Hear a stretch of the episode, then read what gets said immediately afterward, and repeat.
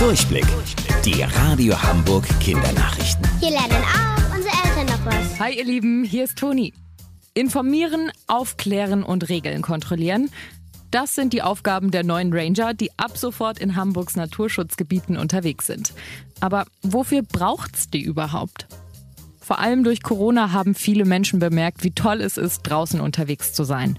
In den Naturschutzgebieten ist aber teilweise so viel los, dass nicht alle Menschen darauf achten, vorsichtig mit den Bäumen und Pflanzen zu sein.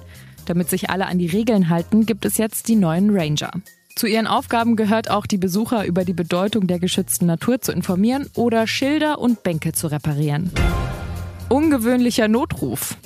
Für Notfälle gibt es bei uns in Deutschland die Notrufnummer 110. Da erreicht er die Polizei.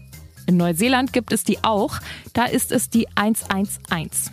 Ein Vierjähriger hat diese Woche dort angerufen. Einen wirklichen Notfall hatte er aber nicht. Die Polizei sollte seine Spielsachen angucken. Der Beamte am Telefon fand den Anruf aber so süß, dass er sich in sein Auto gesetzt hat und zu dem Haus des Jungen gefahren ist.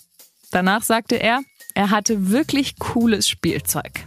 Der Junge durfte ein Foto mit Polizeimütze machen und sogar noch den Streifenwagen mit eingeschaltetem Blaulicht sehen.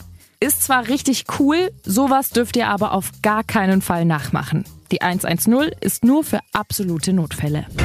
Wusstet ihr eigentlich schon?